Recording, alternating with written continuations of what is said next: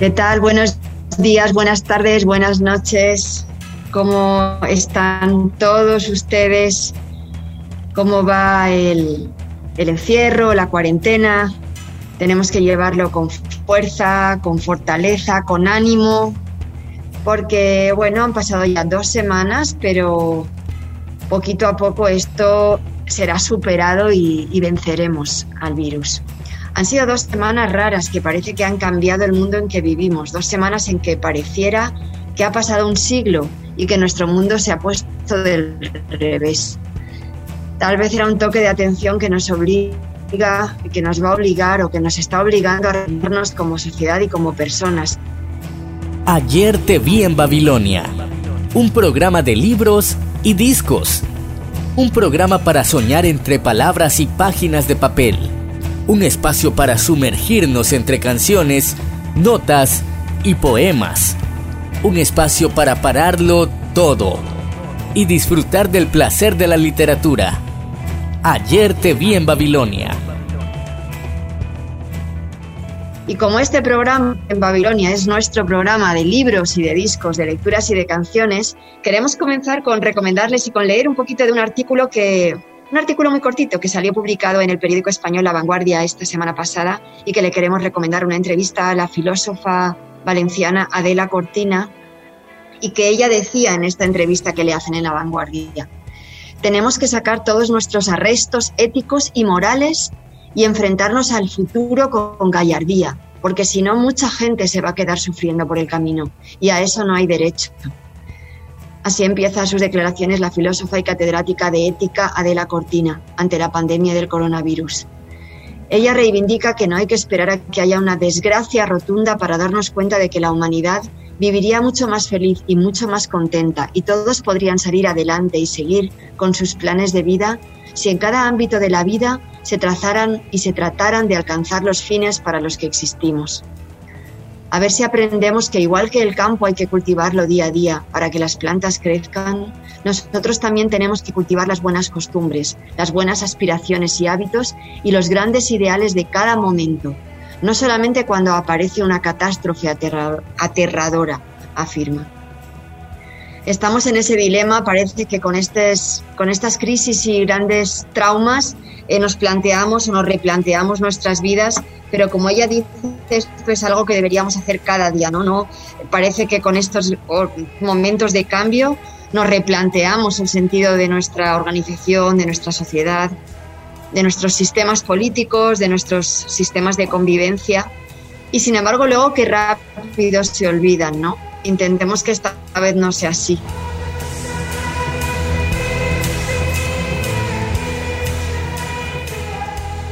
Pero ahora volvemos al momento, al hoy, y estamos en casa, todos en casa. Desde la radio tomada y desde ayer te vi en Babilonia, desde el Centro Cultural, te invitamos a quedarte en casa. Cada día estamos subiendo contenidos de todo tipo a nuestra página web. Tienes podcast de música, tienes agenda cultural, literatura, eh, programación infantil. Eh, hay todo tipo de propuestas para que estemos tranquilos en casa porque así venceremos el virus, estando unidos. Y como en el programa de la semana pasada, no podemos empezar de otro modo que con un gran aplauso a todos los que nos cuidan. Marvin, ves preparando por ahí un gran aplauso.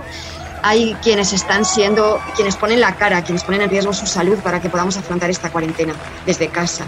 Los sanitarios, el personal de limpieza y de seguridad, todas las personas que están en los supermercados, en los repartos de agua, en las farmacias, cocineros y cocineras que nos están entregando comida por delivery, motoristas que traen los productos a las casas. Va por ellos, va por todos ellos. Un fuerte aplauso, Marvin.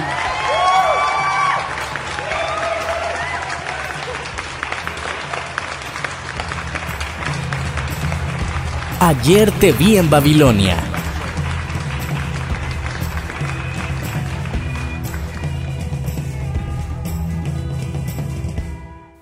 Hoy estamos de nuevo grabando desde casa. Marvin Siliezar, ahí a los mandos técnicos. No sé si puedes saludarnos, Marvin. Claro, estoy muy emocionado de poder eh, escuchar todas las voces que, que, vienen desde diferentes latitudes con diferentes lecturas que nos van a acompañar y además de la selección musical que nos tenés preparada, Eloisa.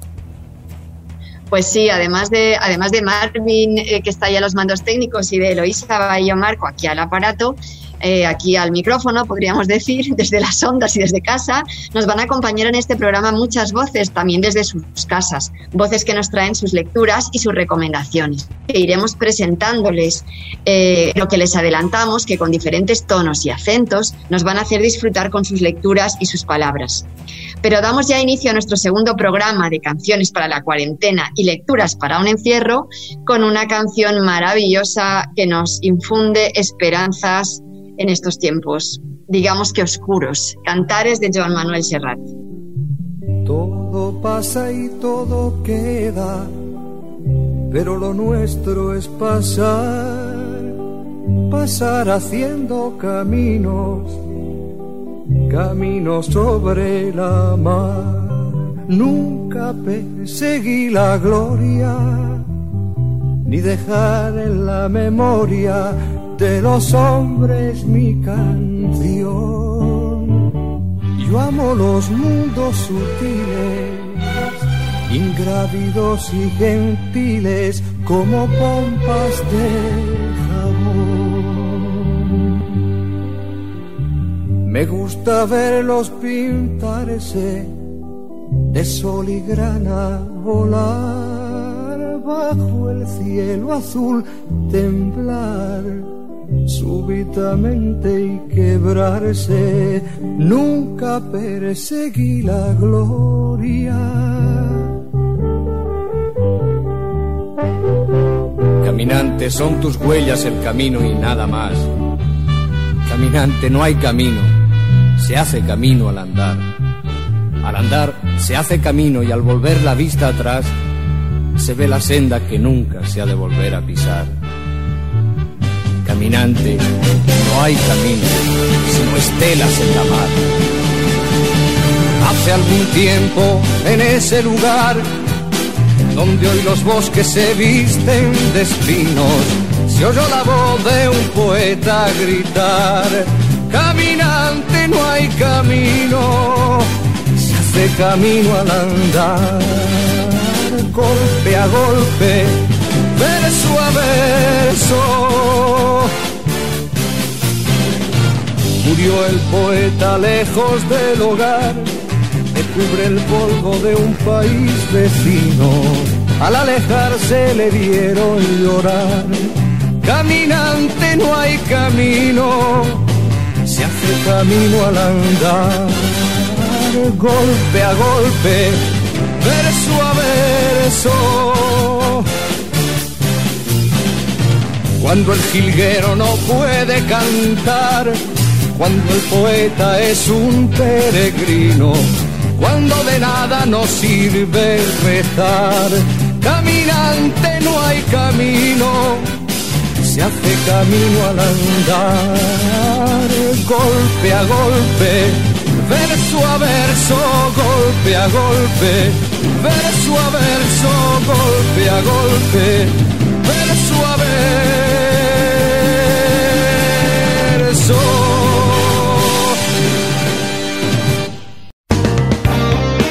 La Radio Tomada es una iniciativa del Centro Cultural de España en El Salvador.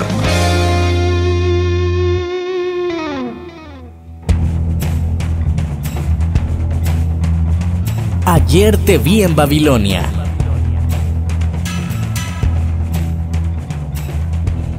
Todo pasa y todo queda, pero lo nuestro es pasar, pasar haciendo caminos, caminos sobre la mar. Nunca perseguí la gloria ni dejar en la memoria de los hombres mi canción. Yo amo los mundos sutiles, ingrávidos y gentiles como pompas de jabón. Me gusta verlos pintarse de sol y grana, volar, bajo el cielo azul temblar súbitamente y quebrarse. Nunca perseguí la gloria. Caminante son tus huellas el camino y nada más. Caminante no hay camino, se hace camino al andar. Al andar se hace camino y al volver la vista atrás se ve la senda que nunca se ha de volver a pisar. Caminante no hay camino, sino estelas en la mar. Versos de Antonio Machado que siempre resultan presentes, ¿no? que parece mentira que se escribieron en los años 30 y siguen vigentes y en este caso nos siguen dando esperanzas y nos dicen que al final todo pasa. Y bueno, seguimos nosotros aquí en Ayer te vi en Babilonia, como antes decíamos, desde casa, cada uno de nosotros desde casa, Marvin en su casa, aquí Elo en su casa, y tenemos a Ligia también desde su casa, haciéndonos, como no podía ser de otra manera, una recomendación para la mediateca. Y como seguimos en el mes de marzo, no debemos olvidarnos que es el mes de nuestro programa Generosas, un mes en que reivindicamos la igualdad para todas las mujeres eh, y la lucha por los derechos de cada una y de cada una de nosotras. Eh, escuchamos la recomendación de la mediateca que nos trae Ligia. La mediateca recomienda.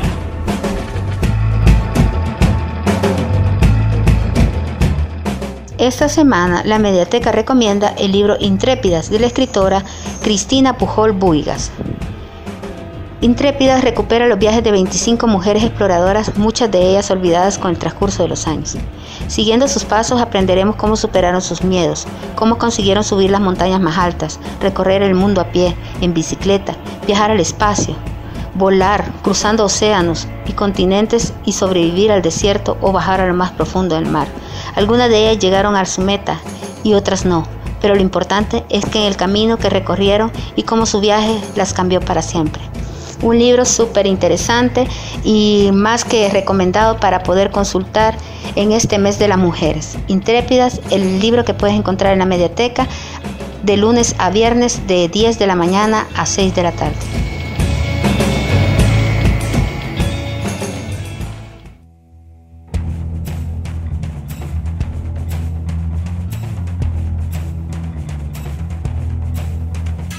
Y ya que estamos hablando de generosas, llega nuestra primera colaboración de nuestra compañera Estefanía Castro, que siempre nos apoya en las redes sociales, pero ahora ya está en su casa desde Santa Ana y desde aquí le mandamos saludos y le vamos a escuchar precisamente recomendándonos un libro fantástico de Marta Sanz. Ella misma lo cuenta y lo presenta, así que no me voy a extender pero comentarles que está en la biblioteca, así que cuando salgamos de esta pueden venir a buscarlo a la biblioteca.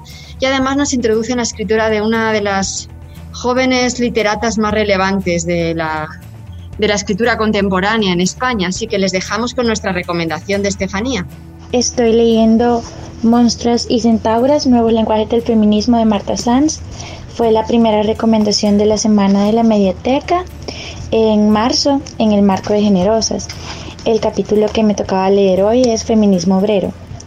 Mujeres invisibles, fuertes y también muy debilitadas, cuyo cuerpo y cuyas preocupaciones he querido materializar en mis novelas. Mujeres que trabajan, limpian, sirven, cuidan.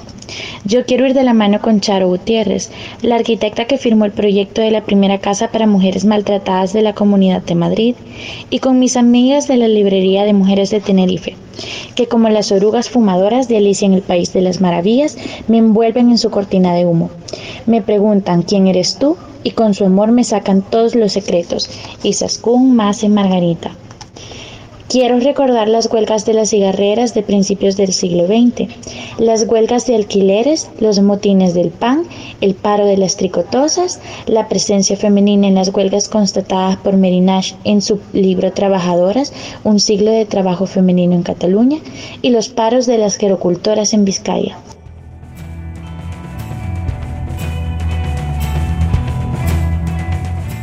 Y bueno, me gusta muchísimo la canción La Victoria de Chancha Vía Circuito, que es una banda argentina y Lido Pimienta, que se llama La Victoria, eh, que habla de una mujer más energética, que pues está como muy a la situación porque habla de nuevos comienzos, de ser revolucionaria y espero que le guste tanto como a mí.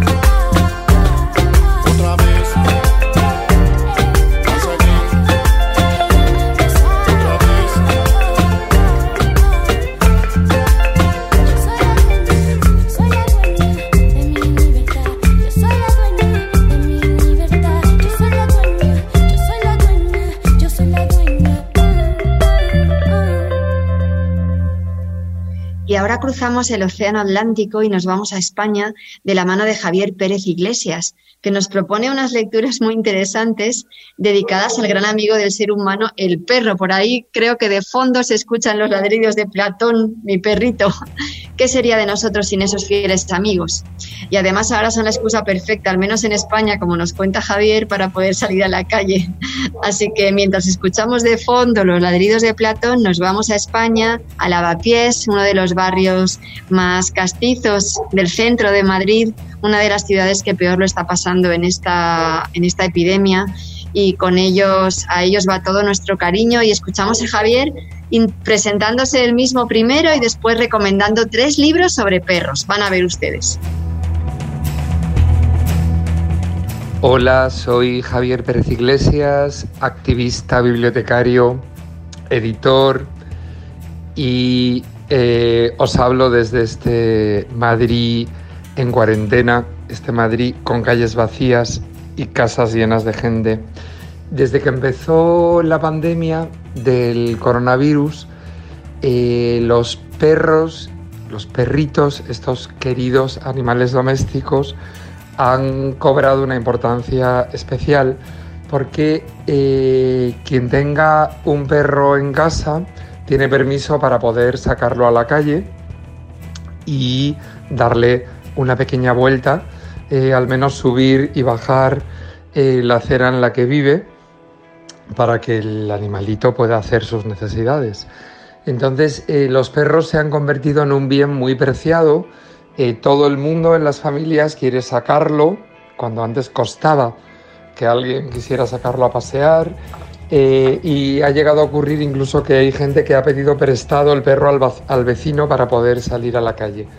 Por eso yo las tres lecturas o los tres libros de los que os quiero hablar eh, tienen que ver con perros.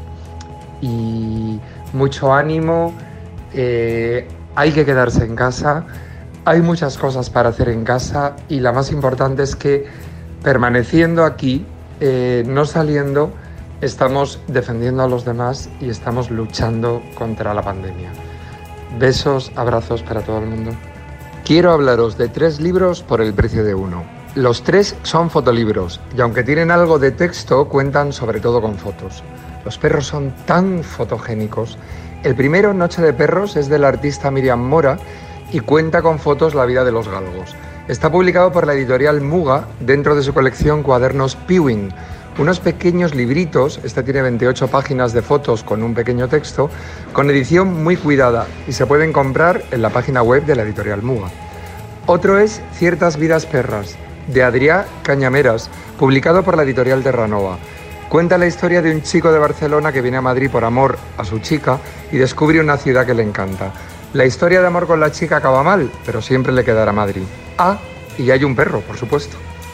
Por último, os recomiendo Diente de Chucho de Juan Diego Valera, de la editorial especializada en fotolibros Cali Sidret Editions. El libro muestra fotos tomadas en Guatemala entre el 5 de marzo y el 2 de abril de 2011.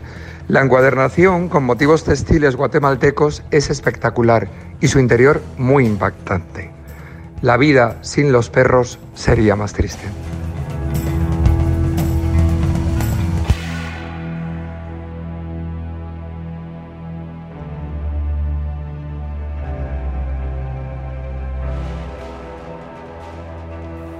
Y seguimos en Ayer te vi en Babilonia. Hemos disfrutado ya de una primera parte del programa con las recomendaciones de Ligia y de nuestra querida Estefanía. Y después hemos cruzado el charco para irnos a Madrid a escuchar las recomendaciones de Javier Pérez Iglesias, director de la Biblioteca de la Facultad de Bellas Artes de la Universidad Complutense de Madrid. Y ahora volvemos y nos acordamos que la semana pasada, en nuestro programa de la semana pasada, hablábamos del Día Internacional de la Poesía que celebrábamos con el poema de Benedetti. Pero todos los días llegan cargados de poesía. Ayer te vi en Babilonia porque nos encanta. Y esta vez además llegan con las voces de dos grandes de nuestra escena eh, intelectual, así que estamos bien felices. Vamos a escuchar en primer lugar una propuesta, una lectura que nos hace Roberto Salomón eh, que nos lo presenta muy bien este poema que va a leer y que se trata de la canción de amor de G. J. Alfred Prufrock de T.S. Eliot. Él lo pronuncia muchísimo mejor que yo y ya verán que bien lo, lo lee o lo recita. Vamos a escuchar a Roberto Salomón. Hoy es el Día Internacional de la Poesía. Quisiera compartir con ustedes uno de mis poemas preferidos, el poema la canción de amor de J. Alfred Prufrock de T.S. Eliot. Soy Roberto Salomón. Vamos pues tú y yo, cuando la tarde se extiende contra el cielo como un paciente anestesiado sobre la mesa. Vamos a través de calles semivacías, restos de susurrantes retiradas de noches intranquilas en moteles baratos de una hora y restaurantes con acerrín y conchas de ostras. Calles que prosiguen como una discusión tediosa de insidiosas intenciones para guiarte a una pregunta abrumadora. Oh, no preguntes cuál es. Vamos, hagamos nuestra visita. En la habitación las mujeres vienen y van hablando de Michelangelo. La niebla amarilla que frota su espalda contra los cristales de la ventana el humo amarillo que se frota el hocico en los cristales de la ventana, se lamió la lengua en las esquinas de la noche, quedó un resto suyo en los charcos sobre los desagües, dejó que cayese sobre su espalda el oín de las chimeneas, resbaló por la terraza, dio un súbito brinco y viendo que era una suave noche de octubre, se enroscó una sola vez en torno a la casa y se quedó dormido y sin duda habrá tiempo para el humo amarillo que se desliza por la calle frotando su espalda contra los cristales de las ventanas.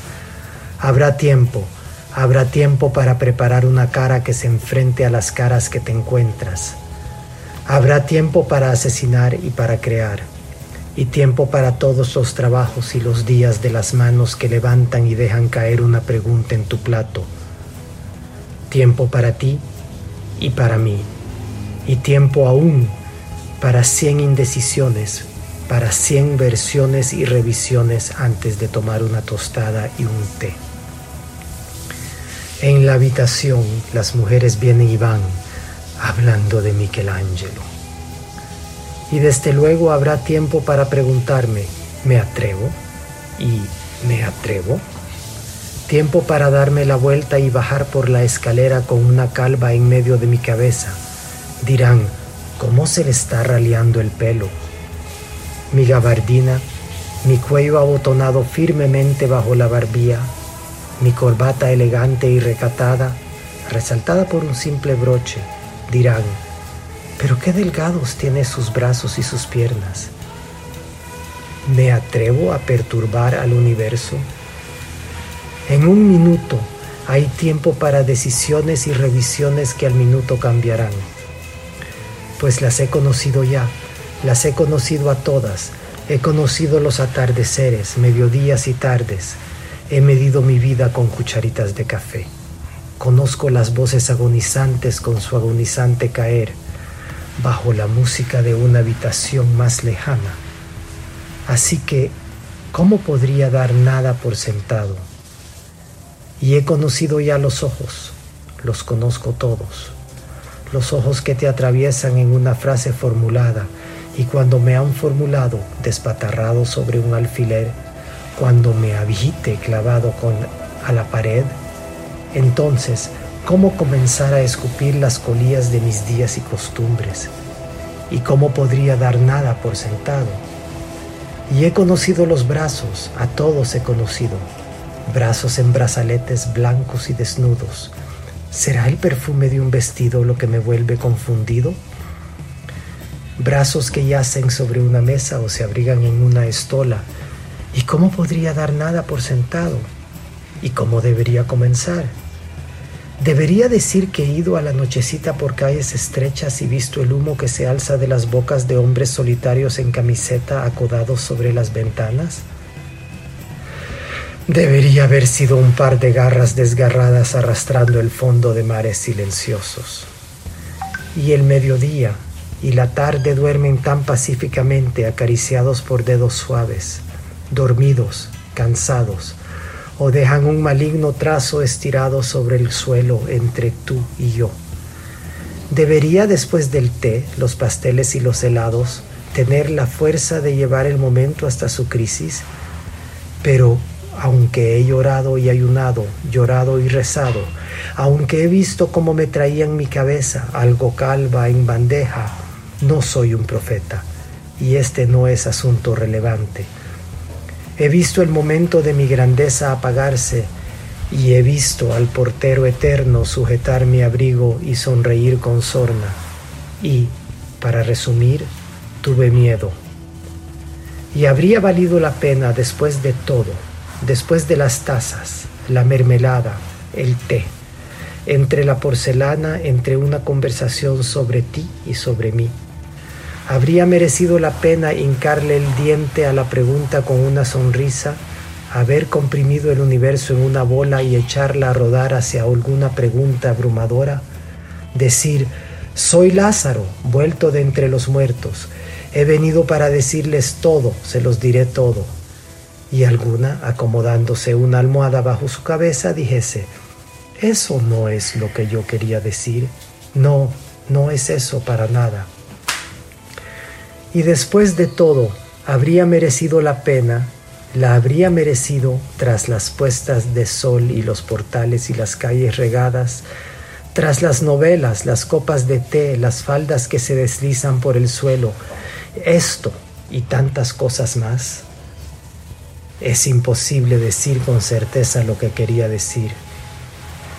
Pero como si una linterna mágica proyectase los nervios como patrones sobre una pantalla, habría merecido la pena si alguien, acomodando una almohada o desembarazándose de un chal y volviéndose hacia la ventana, dijese, no, no es eso, eso no es para nada lo que quería decir. No, no soy el príncipe Hamlet ni pude haberlo sido soy un sirviente, uno que valdrá para ayudar a un avance, empezar una escena o dos.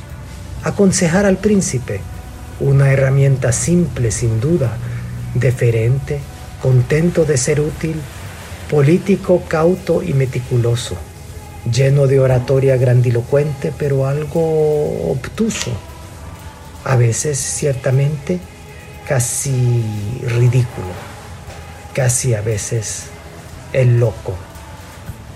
Me hago viejo, me hago viejo. Llevaré el bajo de los pantalones enrollado. ¿Debería hacerme el camino hacia atrás? ¿Oso comer un melocotón? Llevaré pantalones de franela blanca y caminaré por la playa. He oído cantar a las sirenas unas a otras. No creo que canten para mí. Las he visto cabalgar hacia el mar sobre las olas, peinando el pelo blanco de las olas que se ennegrece cuando el viento vuelve las aguas blancas y negras. Nos hemos entretenido en las habitaciones del mar con chicas marinas envueltas en algas rojas y marrones, hasta que las voces humanas nos despiertan y nos ahogamos. Esto fue para el día Internacional de la Poesía, ahora todos en cuarentena, el poema maravilloso de T.S. Eliot. Gracias.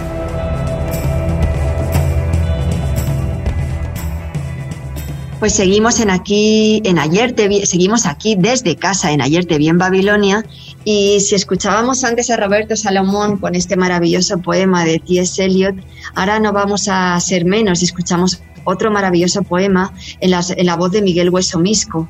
Él nos lee el poema La puesta en el sepulcro de Carlos Martínez Rivas. Hola, este es el poema titulado La puesta en el sepulcro del poeta nicaragüense Carlos Martínez Rivas. Cuando ya no me quieras, cuando ya no me quieras y no podamos estropear nada, porque nada estará vivo y confiado. Cuando tú te hayas ido y yo me haya ido, y los de la música se hayan marchado, que el portón se cierre, dentro pasan el largo fierro por la argolla, asegurando con la correa el cerrojo, y soplan los candiles y las mechas se quedan humeando, diremos, algo se ha perdido, no mucho, nunca es mucho, pero algo esencial, un culto, un lenguaje, un rito, está perdido. Cuando hayamos dejado de ser esto que somos, una pareja expuesta al dardo mal avenida pero bien enlazada, y nos dispersemos en otros círculos y nos disipemos en otras charlas. Habrá quien diga, aquí dos seres carmesíes se atraparon, lo vimos balancearse, estremecerse, oscilar, retornar a la seguridad y caer. Para entonces, el zumbido del tractor volverá a oírse desde el fondo del llano.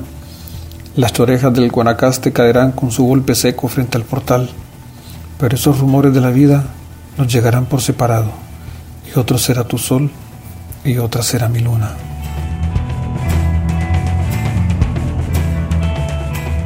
Estamos muy contentos, Marvin, porque nos han llegado audios de muchos sitios y de muchas eh, de muchos colaboradores del Centro Cultural, eh, gente del mundo intelectual, escritores, dramaturgos, pero también sobre todo nos ha emocionado recibir lecturas y mensajes de oyentes desconocidos. Eh, la lectura es hoy en día una tabla de salvación a la que nos podemos agarrar cuando, cuando nos da un poco la impresión eso de que todo se pone negro, todo se hunde en estos días, ¿verdad? Eh, es importante tener un libro cerca y sumergirnos en esas historias, en las palabras, en lo que nos cuentan los libros. Eh, ahora nos llega una recomendación de José Sorto Bonilla y me ha gustado mucho que alguien aquí en El Salvador nos recomiende El Lazarillo de Tormes, que al menos en España es como una lectura obligatoria para todos en, primaria casi, creo que es uno de los libros primeros que te hacen leer en el colegio. Es una, novela picaresca, divertida, eh, muy social también, que nos cuenta cómo era la vida en aquella España de la Edad Media, ¿no? Así que escuchamos a José Sorto Bonilla recomendándonos el Lazarillo de Tormes. Hola, soy José. Ah, esta semana en cuarentena he estado leyendo un pequeño libro que se llama Lazarillo de Tormes, que es una pequeña lectura picaresca española. Voy a compartir un fragmento con ustedes. Hijo, ya sé que no te veré más. Procura ser bueno y Dios te guíe. Criado te he y con buen amo te he puesto, válete por ti.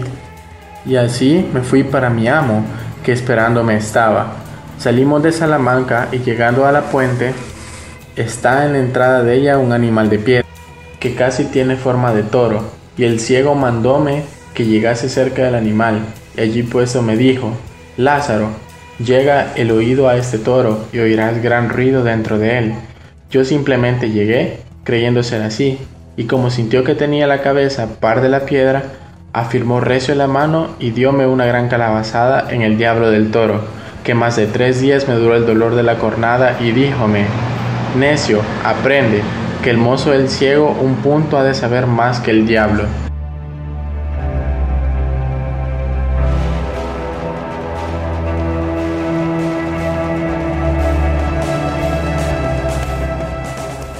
Hemos escuchado a José eh, con la lectura que nos recomendaba del Lazarillo de Tormes, que como les decíamos antes, pues es una lectura clásica en España, de novela picaresca, muy recomendada, te ríes, lloras, te emocionas con el Lazarillo y sus andanzas por las calles de, España, ¿no?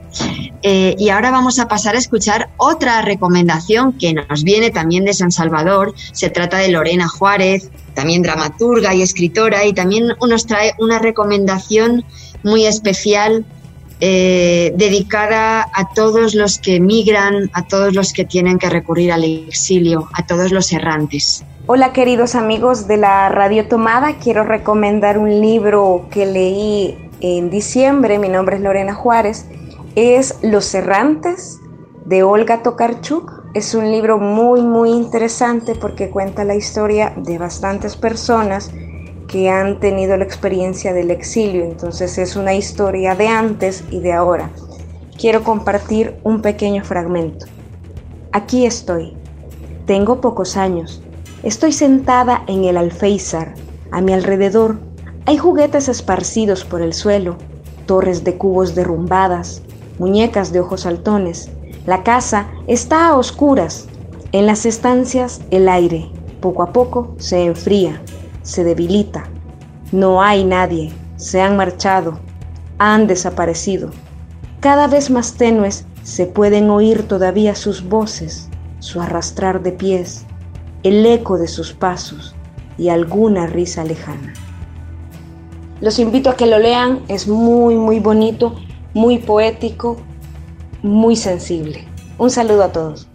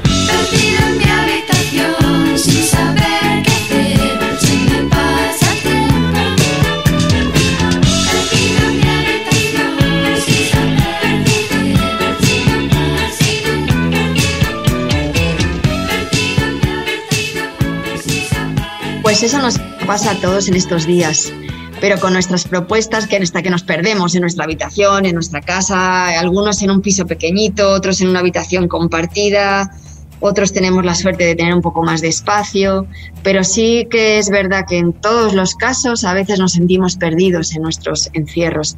Pero para eso, desde ayer te vi en Babilonia, desde la Radio Tomada y desde el Centro Cultural, te estamos proponiendo un montón de historias, un montón de lecturas, de música.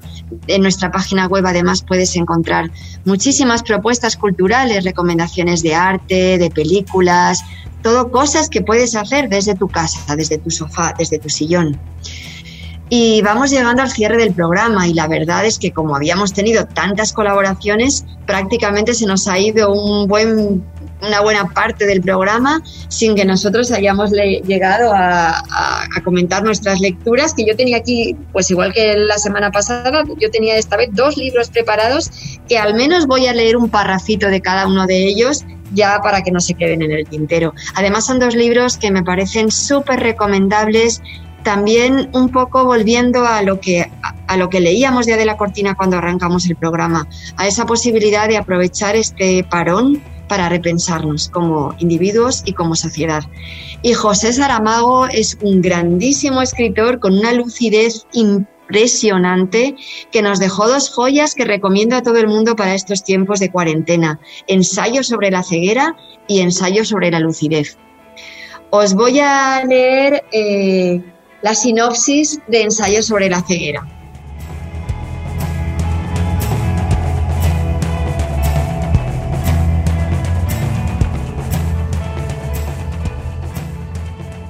Un hombre parado ante un semáforo en rojo se queda ciego súbitamente. Es el primer caso de una ceguera blanca que se expande de manera fulminante por la ciudad. Internados en cuarentena o perdidos en la ciudad, los ciegos tendrán que enfrentarse con lo que existe de más primitivo en la naturaleza humana, la voluntad de sobrevivir a cualquier precio. Ensayo sobre la ceguera es la ficción de un autor que nos alerta sobre la responsabilidad de tener ojos cuando otros los perdieron. José Saramago traza en este libro una imagen aterradora y conmovedora de los tiempos que estamos viviendo. En un mundo así, ¿cabrá alguna esperanza? En un punto donde se cruzan literatura y sabiduría, Saramago nos obliga a parar, a cerrar los ojos y ver. Recuperar la lucidez y rescatar el afecto son dos propuestas fundamentales de una novela que es también una reflexión sobre la ética del amor y la solidaridad. Es un libro, no sé si lo has leído, Marvin, pero es un libro maravilloso. Y os, voy a leer un párrafo un poquito al azar, pero que nos lleva al ambiente de esta novela que el horror y la esperanza. Y sobre todo que nos lleva y nos, lleva, nos trae ese mensaje, como Adela Cortina proponía, de necesidad de, de volver a rescatar el amor como herramienta básica de funcionamiento de nuestra sociedad. el amor, la solidaridad, la ética. Es una novela bastante reflexiva, a mi ver.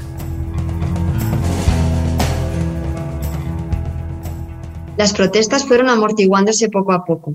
Alguien llegado de la otra sala apareció preguntando si quedaba algo de comida, y quien le respondió fue el taxista. Ni migajas. Y el dependiente de farmacia, mostrando buena voluntad, dulcificó aquella negativa perentoria Puede que luego llegue algo, pero no llegó. Se cerró la noche. De fuera ni comida ni palabras. Se oyeron gritos en la sala de al lado. Luego se hizo el silencio. Si alguien lloraba lo hacía bajito. El llanto no atravesaba las paredes. La mujer del médico fue a ver cómo se encontraba el enfermo. Soy yo, le dijo, y levantó cuidadosamente la manta. La pierna tenía un aspecto terrorífico, hinchada toda por igual desde, desde el muslo y la herida, un círculo negro con franjas rojizas, se había ampliado muchísimo y exhalaba un olor entre fétido y dulzón. ¿Cómo se encuentra? preguntó la mujer del médico. Gracias por venir. Dígame cómo se encuentra. Mal. ¿Le duele? Sí y no. Explíquese. Me duele, pero es como si la pierna no fuera mía. Está como separada del cuerpo, no sé cómo explicarlo. Es una impresión extraña, como si estuviera aquí tumbado viendo cómo la pierna me duele. Eso es la fiebre. La mujer del médico le puso la mano en la frente. Luego iba a retirarse, pero no tuvo tiempo ni de dar las buenas noches. El enfermo la agarró por un brazo y la atrajo, obligándola a acercar la cara. Sé que usted ve, dijo con una voz muy baja. La mujer del médico se estremeció y murmuró. Se equivoca. ¿De dónde ha sacado eso? Veo como cualquiera de los que están aquí. No quiera engañarme, señora. Sé muy bien que usted ve, pero descuide. Ya no os lo voy a decir a nadie. Duerma, duerma. Y así termina este fragmento de Ensayo sobre la ceguera, una novela maravillosa y recomendadísima de José Saramago, que al final nos da esperanza sobre cómo saldremos de esta, ¿no? Y, y Ensayo sobre la ceguera tiene una continuación sobre estos momentos de crisis en Ensayo sobre la lucidez. Ensayo sobre la lucidez nos habla eh, en un momento sobre la situación que se produce en las elecciones municipales de una ciudad sin nombre, donde la mayoría de sus habitantes decide de forma espontánea ejercer su derecho al voto de una manera inesperada. El gobierno teme que ese gesto revolucionario, capaz de socavar los cimientos de una democracia que tal vez no lo sea tanto, propicie su caída. De ahí que lo presente como producto de una conjura anarquista internacional o de grupos extremistas desconocidos. Las cloacas del poder se ponen en marcha. Los culpables tienen que ser eliminados y si no se hallan, se inventan. Los protagonistas de la novela, esto es un gesto súper bonito de, de Saramago, nos llevan a protagonistas de ensayos sobre la ceguera. Son el comisario de policía y la mujer que conservó la vista en la epidemia de ceguera blanca en ensayos sobre la ceguera. Justo en ese párrafo en el que leíamos que, el, el enfermo le decía, pero usted puede ver. Efectivamente, ella podía ver, pero había querido acompañar a su marido. Estos dos, ellos dos, son los protagonistas que dan muestra de la altura moral que los ciudadanos anónimos pueden alcanzar cuando deciden ejercer la libertad. Así que con estas con un párrafo de, de esta, de esta maravillosa novela también, perdón por tanto maravilloso, pero es que soy muy fan de Saramago y les voy a leer otro párrafo, esta vez sobre ensayo sobre la lucidez. Regresaron casi todos, a semejanza de lo que dijo hace días el ministro del Interior, cuando tuvo que explicarle al jefe de gobierno las razones de la diferencia de potencia entre la bomba que se había mandado poner y la bomba que efectivamente explotó, también en este caso de la migración se verificó una falta gravísima en la cadena de transmisión de las órdenes. Como la experiencia no se ha cansado de demostrarnos, tras examen ponderado de los casos y sus respectivas circunstancias, no es infrecuente que las víctimas tengan su cuota de responsabilidad en las desgracias que se les vienen encima. Tan ocupados anduvieron con las negociaciones políticas Ninguna de ellas, como no tardará en demostrarse, celebrada en los niveles decisorios más adecuados a la perfecta consecución del plan Genofonte. Los atareados notables del comité se olvidaron, o ni tal cosa les llegó a pasar por la cabeza, de comprobar si el frente militar estaba avisado de la evasión y, lo que no era menos importante, de los ajustes necesarios. Algunas familias, ni media docena, todavía consiguieron atravesar la línea en uno de los puestos fronterizos, pero eso fue porque el joven oficial que se encontraba al mando se dejó convencer no solo por las reiteradas declaraciones de fidelidad al régimen y limpieza ideológica de los fugitivos, sino también por las insistentes afirmaciones de que el gobierno era conocedor de la retirada y la había aprobado. No obstante, para salir de las dudas que de repente le asaltaron, telefoneó a dos de los puestos próximos, donde los colegas tuvieron la caridad de recordarle que las órdenes dadas al ejército desde el comienzo del bloqueo eran de no dejar pasar a nadie, aunque fuera para salvar el padre de la horca o dar a luz al niño en la casa de campo. Angustiado por haber tomado una decisión errada, que ciertamente sería considerada como desobediencia flagrante y tal vez premeditada a las órdenes recibidas con consejo de guerra y la más que probable licencia final, el oficial gritó que bajasen inmediatamente la barrera, bloqueando así la kilométrica caravana de coches y furgonetas cargados hasta los topes que se extendía a lo largo de la carretera. La lluvia seguía cayendo.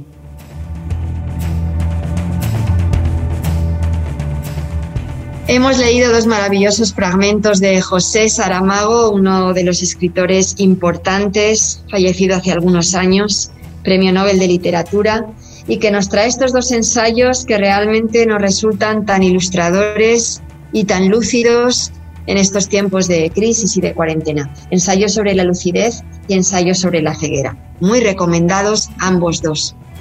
Y ya nos vamos despidiendo, Marvin. ¿Qué tal? ¿Qué te ha parecido todas las lecturas que hemos ido recomendando? Han estado enriquecedoras y nos han motivado a seguir leyendo. y a compartir también Pues las aquí lecturas con nuestra gente.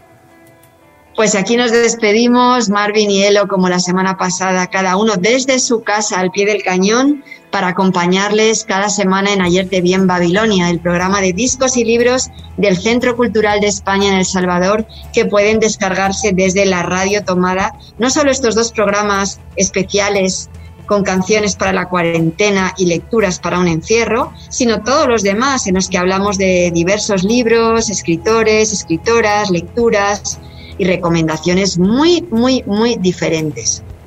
Por supuesto, este programa no hubiéramos podido hacerlo sin la colaboración de nuestras queridas compañeras Ligia y Estefanía y también Cristina coordinando en la distancia, por supuesto. Pero además hoy hemos tenido las colaboraciones de Javier Pérez Iglesias desde Madrid, Lorena Juárez, José Bonilla, Roberto Salomón y Miguel Hueso Misco desde San Salvador. Hemos leído clásicos como El Lazarillo de Tormes, lecturas feministas como Monstruas y Centauras o Intrépidas. Y hemos escuchado poesía de Antonio Machado, de Carlos Martínez Rivas y de T.S. Eliot. Y por supuesto, hemos disfrutado y pensado en torno a las palabras de grandes como Adela Cortina y José Saramago. Y como la semana pasada, después de estas lecturas y de estos libros para un encierro, nos queremos despedir con otra canción para la cuarentena. Y si abríamos nuestro programa con un cantares de Joan Manuel Serrat, en el que, dedicado a los versos de Antonio Machado, pues nos queremos despedir con una canción maravillosa, también un poco de otras épocas, pero que ahora siguen tan vigentes, ¿no? El abuelo Víctor de Víctor Manuel, que queremos dedicar a todas las personas mayores que están pasando la peor parte de esta crisis. Por ellos, por nuestras abuelitas, por nuestros abuelitos, es importante cuidarnos para cuidarles. Por eso es importante quedarnos en casa. Por eso es importante que les dediquemos esta canción, que les protejamos, que les queramos y les arropemos más que nunca. Abrazos virtuales, muchísimo cariño para todas y todos y nos despedimos con el abuelo Víctor de Víctor Manuel.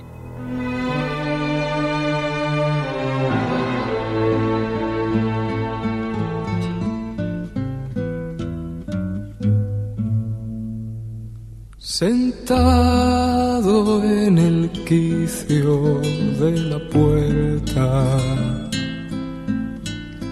el pitillo apagado entre los labios,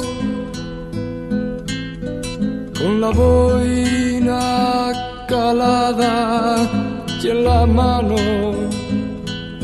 una vara nerviosa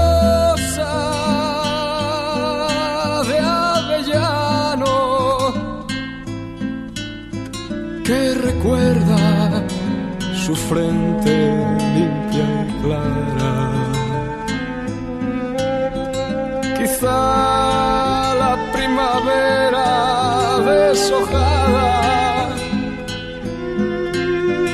el olor de la pólvora mojada o el sabor del carbón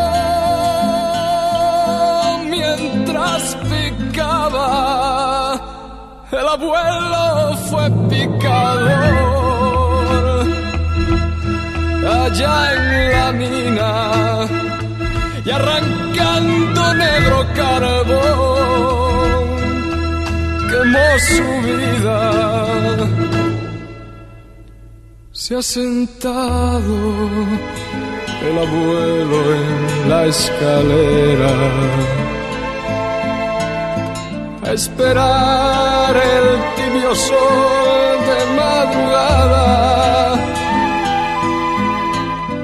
La mirada clavada en la montaña es su amiga más fiel,